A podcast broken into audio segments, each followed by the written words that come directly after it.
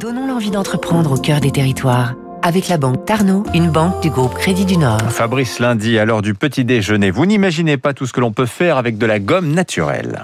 Savez-vous qu'il existe une ceinture de la gomme qui s'étend du Sénégal à l'Érythrée? La gomme d'acacia ou de caraya provient d'un exudat, un sointement tout à fait naturel à l'intérieur du tronc où elle est prélevée.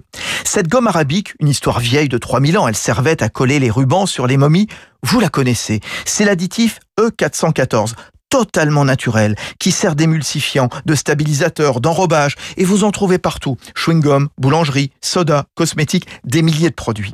L'un des géants mondiaux vient de l'heure, Alan et Robert, 135 ans d'existence, 6 générations.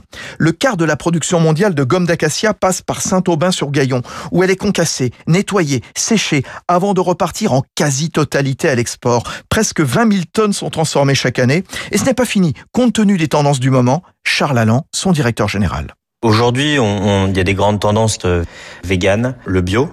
On n'utilise aucun euh, produit chimique, que ce soit dans la récolte de la gomme en Afrique ou euh, dans la transformation du produit. Clairement, le, le notre client, euh, nos, nos, clients industriels reçoivent de la poudre de gomme d'acacia qui vont directement utiliser dans leur produit, qui est donc un produit végétal et biologique. 10% de croissance chaque année. Le site de Saint-Aubin-sur-Gaillon va devoir s'agrandir.